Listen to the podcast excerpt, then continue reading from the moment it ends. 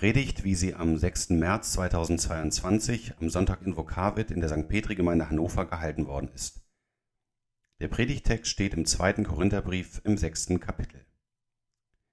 Paulus schreibt an die Gemeinde, Als Mitarbeiter aber ermahnen wir euch, dass ihr nicht vergeblich die Gnade Gottes empfangt. Denn er spricht, Ich habe dich zur willkommenen Zeit erhört und habe dir am Tage des Heils geholfen. Siehe, Jetzt ist die willkommene Zeit. Siehe, jetzt ist der Tag des Heils. Und wir geben in nichts irgendeinen Anstoß, damit dieser Dienst nicht verlästert werde, sondern in allem erweisen wir uns als Diener Gottes, in großer Geduld, in Bedrängnissen, in Nöten, in Ängsten, in Schlägen, in Gefängnissen, in Aufruhr, in Mühen, im Wachen, im Fasten in Lauterkeit, in Erkenntnis, in Langmut, in Freundlichkeit, im Heiligen Geist, in ungefärbter Liebe, in dem Wort der Wahrheit, in der Kraft Gottes, mit den Waffen der Gerechtigkeit zur Rechten und zur Linken, in Ehre und Schande, in bösen Gerüchten und guten Gerüchten, als Verführer und doch wahrhaftig, als die Unbekannten und doch bekannt als die Sterbenden und siehe, wir leben, als die Gezüchtigten und doch nicht getötet, als die Traurigen, aber allezeit fröhlich,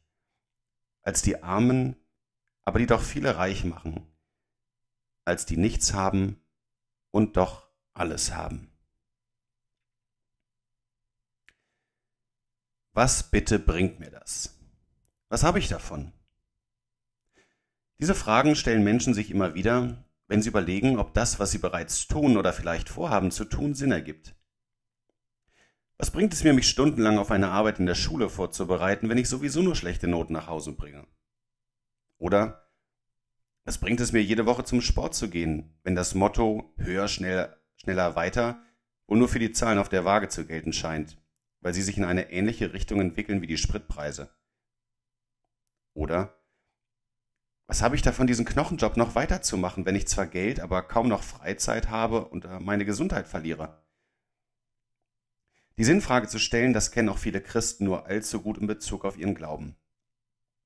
Was bringt es mir, mich am Sonntag auf den Weg in die Kirche zu machen, wenn ich nichts verstehe oder doch ausschlafen müsste? Oder was habe ich davon getauft und Gottes geliebtes Kind zu sein, wenn ich doch in meinem Alltag so viele Schwierigkeiten und Probleme habe?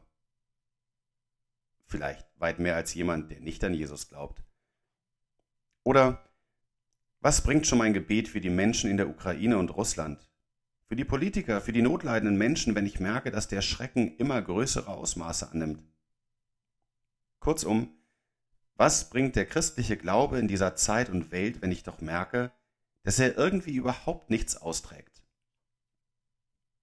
Diese Frage beschäftigte die Gemeinde in Korinth zur Zeit des Apostels Paulus.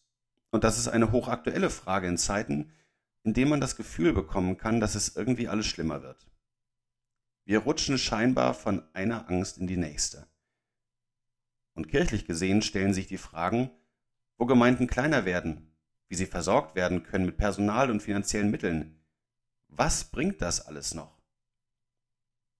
Wenn ich schon Christ werde, dann muss das doch auch was Handfestes haben. Das muss ich doch spüren. Das muss ich erleben. Womit können wir noch locken? Womit können wir werben? Was ist attraktiv, auch im Blick auf junge Menschen, damit sie zur Kirche kommen oder sogar das Theologiestudium aufnehmen und in den Dienst der Kirche treten? Paulus merkt, dass die Korinther sich die Frage, inwieweit der Glaube attraktiv ist und was er bringt, selbst stellen, weil sie an Paulus merken, dass er keine gute Figur abgibt. Er hat keine Ausstrahlung, ist kein charismatischer Typ, von seiner Redekunst in der Predigt mal ganz zu schweigen. Was macht er? Er schreibt den Korinthern, und zwar folgendes. Wir beweisen in jeder Lage, dass wir Gottes Diener sind. Mit großer Standhaftigkeit ertragen wir Leid, Not und Verzweiflung. Man schlägt uns, wirft uns ins Gefängnis und hetzt die Leute gegen uns auf. Wir arbeiten bis zur Erschöpfung, wir schlafen nicht und essen nicht. Zu unserem Dienst gehören ein einwandfreier Lebenswandel, Erkenntnis, Geduld und Güte, der Heilige Geist und aufrichtige Liebe. Ja, vielleicht nicht unbedingt die beste Werbung, die du hier machst, lieber Paulus, oder? Ich meine, wen willst du mit diesen düsteren Aussichten dazu bewegen, in die Gemeinde zu kommen oder in die Nachfolge Jesu zu treten? Doch was macht Paulus? Er beschreibt anhand seiner Person, dass der Satz eben nicht stimmt. Glaube an den Herrn Jesus und alles im Leben wird gut. Paulus beschreibt hier nicht die sieben Schritte zum perfekten Leben. Er sagt auch nicht, dass Jesus der perfekte Life-Coach ist, mit dem dein Leben nur so bergauf geht. Im Gegenteil. Das Leben ist schwierig. Oh ja, auch und gerade für Christen. Paulus weiß aber auch, wenn du leidest, wenn du krank wirst, wenn du harte Schicksalsschläge erleidest, dann heißt das nicht automatisch, dass dein Glaube nicht stark genug ist oder du zu wenig glaubst. Dein Glaube hängt nicht von deinem Ergehen ab. Aber hätten wir das nicht gerne? Ein möglichst problemfreies Leben, sodass alle an uns ablesen könnten, wer an Jesus glaubt, dem geht es gut, der hat keine Schwierigkeiten. Der hat etwas davon, weil man an Wohlstand, Gesundheit und Lebensglück ablesen kann, dass der himmlische Vater wirklich da ist und sich um uns kümmert. So war die Meinung in Korinth. Wäre das nicht schön?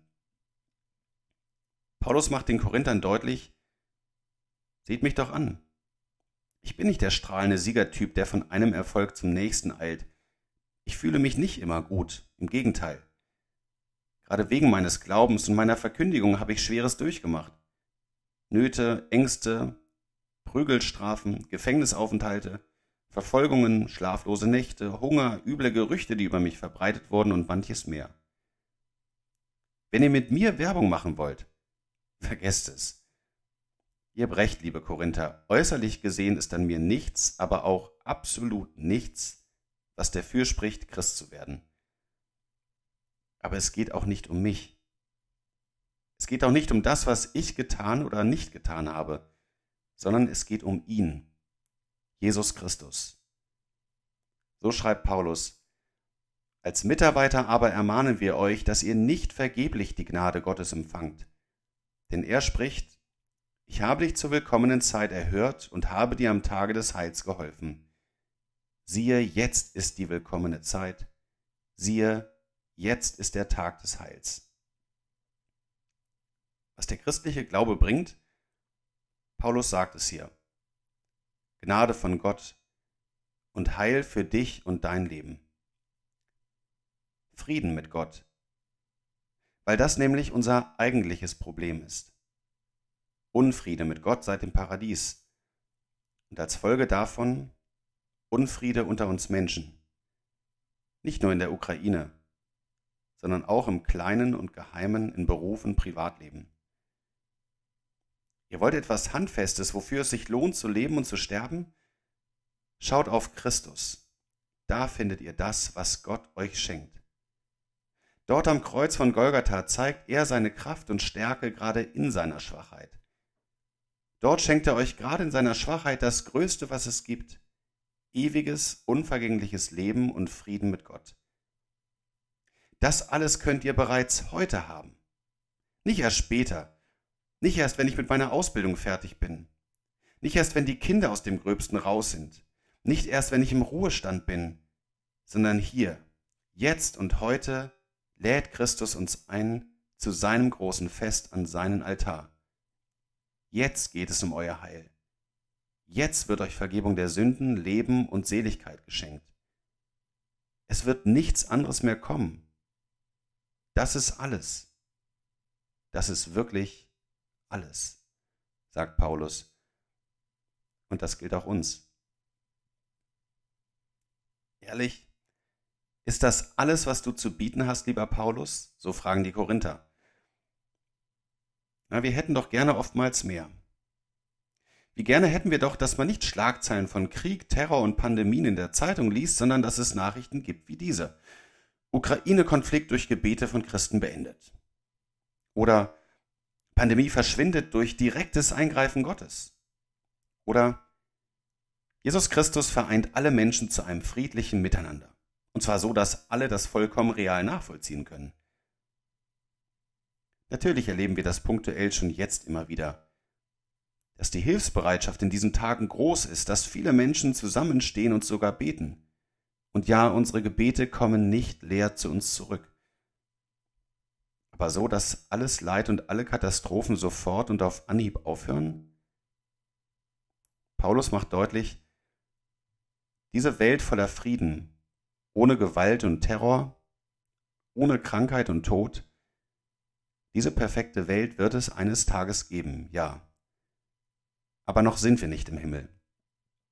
Und diesen Himmel kann es nicht geben, ohne dass Gott in den Tod für uns gegangen ist. Wir brauchen Frieden mit Gott. Was bringt der christliche Glaube in dieser Zeit und Welt, wenn ich doch merke, dass er überhaupt nichts austrägt? Diese Frage ist eigentlich falsch. Denn so fragt nicht der Glaube, also das Vertrauen, sondern so fragt der Unglaube, das Misstrauen, das Erfolge sehen will im Hier und Jetzt. Der Glaube stellt vielmehr rhetorisch die Frage, der, der sein Leben in den Tod für jeden Einzelnen von uns gegeben hat, sollte der uns wirklich im Stich lassen? Sollte der, der uns so teuer mit seinem eigenen Leben erkauft hat, uns einfach unserem Schicksal überlassen? Nein.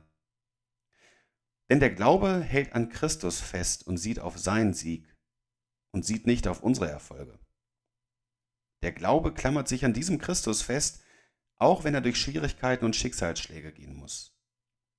Der Glaube sieht, bei all dem Leid, das jemand durchgemacht hat und vielleicht noch durchmachen muss, in aller Traurigkeit, in aller Angst, was da noch kommen mag, habe ich die Gewissheit, mein Heiland Jesus Christus, der verlässt mich nicht. Auch und gerade dann nicht, wenn ich um seines Namens willen Leid und Einschränkung einstecken muss. In Anlehnung an ein Kirchenlied sagt der Glaube, in Christus ist meine Freude, auch in allem Leide. Wenn ich ihn habe, kann mir nicht schaden, Teufel, Welt, Sünde oder Tod. Er hat mich seit meiner Taufe in den Händen, kann alles wenden, egal wie Not, wie groß die Not auch heißen mag. Deshalb lobe und preise ich ihn und erzähle von ihm. Oder wie Paulus es formuliert, wir werden verkannt und sind doch anerkannt von Christus. Wir sind vom Tod bedroht und seht doch, wir leben und werden das sogar in Ewigkeit tun. Wir werden ausgepeitscht und kommen doch nicht um. Wir geraten in Trauer und bleiben doch fröhlich, weil Christus unsere Freude ist. Wir sind arm und machen doch viele reich, wo wir ihnen von Christus erzählen. Wir haben nichts und besitzen doch alles, nämlich ihn, Jesus Christus, der allem Leid und Elend eines Tages ein Ende bereiten wird. Christ zu sein heißt am Ende, nichts zu haben und doch alles zu haben. Nichts zu haben, was einem äußerliche Erfolge oder durch Statistiken belegbare Gewinne bringt. Nichts zu haben, woran man ablesen kann, was der Glaube einem bringt. Und doch in Wirklichkeit alles zu haben, was wirklich wichtig ist. Jesus Christus und durch ihn ein Leben, das stärker ist als der Tod. Eine Vergebung, die alles Versagen bereinigt. Einen Trost, der seine Kraft selbst noch in tiefster Trauer erweist. Wir beten. Herr, wie gerne hätte ich diesen Glauben, der sich so an dir festhält, komme, was da wolle. Und doch verzweifle ich so oft. Ich sehe Sorgen, Nöte und Probleme. Ich habe so oft Angst und weiß nicht, wie es weitergehen kann. Aber du, Herr, machst, dass ich sicher wohne. Du hast mich in der Taufe zu deinem Kind gemacht. Du hast mir versprochen, bei mir zu sein in guten und schweren Zeiten. Du hast mich doch lieb. Das hast du mir auf Golgatha gezeigt. Mache deine Verheißung immer wieder an mir wahr und gib mir deinen Heiligen Geist. Nimm mir das Misstrauen dir gegenüber und schenke das feste Vertrauen in dich und deine Wege, auch wenn ich nicht zu sehen vermag. Herr, ich glaube, hilf meinem Unglauben. Amen.